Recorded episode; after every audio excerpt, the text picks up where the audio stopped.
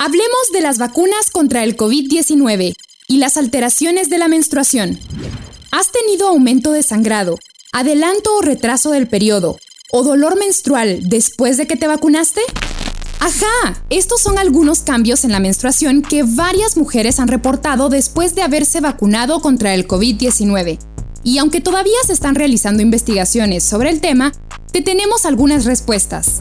Según el ginecólogo y obstetra Helmont Herrera, la menstruación en adolescentes y jóvenes puede tener alteraciones por estrés, cambio de alimentación, problemas médicos como la tiroides, entre otros por lo que puede no estar asociado específicamente a la vacuna. Pero si lo estuviera, según la doctora Mercedes Herrero Conde, especialista en ginecología y obstetricia, esto podría ser porque es posible que la reacción inmunitaria o protectora de la vacuna afecte la función del eje hipotálamo-hipófisis. ¿Hipotalo qué? Bueno, es eso que regula el ciclo menstrual y que es sensible a todo tipo de cambios biológicos. Lo bueno es que según el ginecólogo Helmont Herrera, estos cambios se estabilizan en un periodo de 2 a 3 meses.